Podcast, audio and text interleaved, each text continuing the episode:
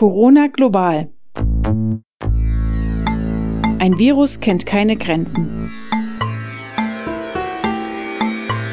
Welche Auswirkungen hat die Pandemie für die Menschen in den Ländern des globalen Südens?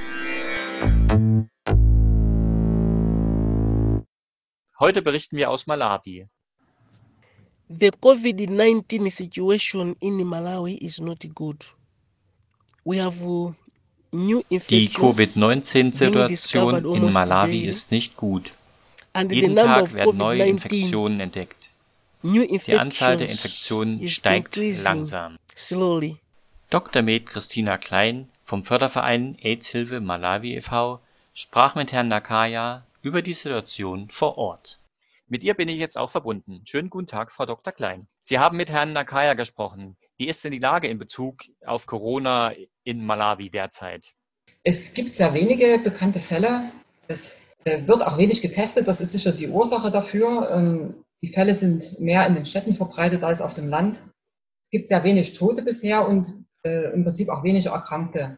Seit Anfang dieser Woche, also seit Montag, besteht ein sogenannter Lockdown. Das heißt, für drei Wochen ist das gesamte gesellschaftliche Leben liegt da nieder. Ähm, Die Schulen sind geschlossen, alle Märkte sind geschlossen und alle Geschäfte sind geschlossen, bis auf nur wenige Apotheken und wichtige Geschäfte. Das Problem ist, die Krankenhäuser haben keine Schutzausrüstungen und haben daher zu einem Boykott aufgerufen, die staatlichen Krankenhäuser, und sie behandeln im keine Patienten mehr. Weder Patienten mit Corona, noch Patienten ohne Corona werden aktuell in Malawi behandelt. Also die werden nur weggeschickt. Was natürlich äh, sehr schlimm ist für die Menschen. Die Bürger versuchen gegen den Lockdown in den Großstädten gerichtlich vorzugehen, weil viele Menschen leben ja von der Hand in den Mund und wenn Märkte geschlossen sind, äh, können sie im Prinzip auch kein Einkommen generieren und äh, da gibt es auch Menschen, die verhungern nach wie vor. Das ist im Prinzip ein großes Problem zurzeit.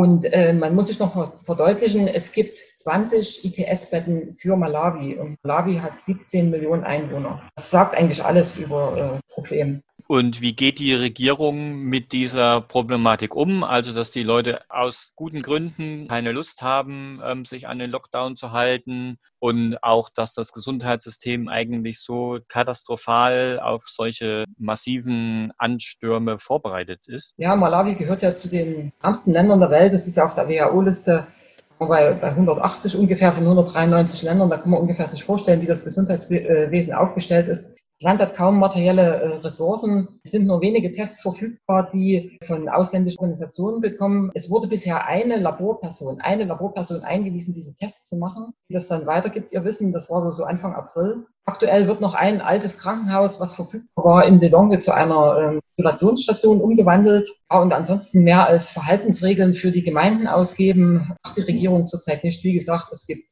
keine persönliche Schutzausrüstung und das Einzige, was wohl jetzt nächste Woche kommen soll, ist Art Mindesteinkommen. Und gibt es denn in Malawi eine Zivilgesellschaft, die darauf irgendwie reagiert? Wir als kleiner Verein haben natürlich reagiert. Wir haben unsere Mitarbeiter schon immer in Hygienefragen geschult. Das hatte einfach damals mit der Ebola-Epidemie zu tun. Da haben wir damit angefangen. Äh, Wobei Malawi nie betroffen war zum Glück. Wir haben Seife gekauft, Desinfektionsmittel gekauft und gehen jetzt in kleinen Gruppen in die Dörfer und versuchen dort Hygienemaßnahmen, ganz einfache, äh, den Menschen beizubringen. Das ist unser kleiner Beitrag. Ansonsten, die kirchlichen Krankenhäuser arbeiten nach wie vor. Die meisten Menschen versuchen irgendwie über die Runden zu kommen, so wie wir es bisher immer gemacht haben. Arrangieren sich mit diesem schlechten System und irgendwie wird Corona wahrscheinlich Malawi überrollen und wenig machen können.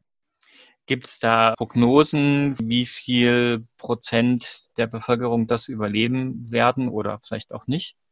Die Prognosen werden ähnlich, denke ich, wie bei uns sein, dass die äh, Sterberate so zwischen ein und zwei Prozent liegt. Äh, Wie viele das jetzt wirklich bekommen, das kann man schlecht prognostizieren, weil, wie gesagt, dort wird es kaum Tests geben. Ich könnte mir vorstellen, dass vielleicht das sehr warme Klima vielleicht ein Auslöser ist, dass weniger Infektionen übertragen werden, aber das, das kann man nicht voraussagen, weil die afrikanische Gesellschaft ist sehr eng, dass sie sehr eng zusammenleben. Kann auch sein, dass das viele Menschen bekommen. Man muss aber äh, bedenken, dass ein Großteil der Bevölkerung in Malawi unter 15 Jahre ist. Also die Bevölkerungsgruppen über 60, die Risikogruppen, die sind schon aus anderen Gründen nicht mehr am Leben. Die durchschnittliche Lebenserwartung liegt da so äh, vielleicht bei 45, 50 Jahren.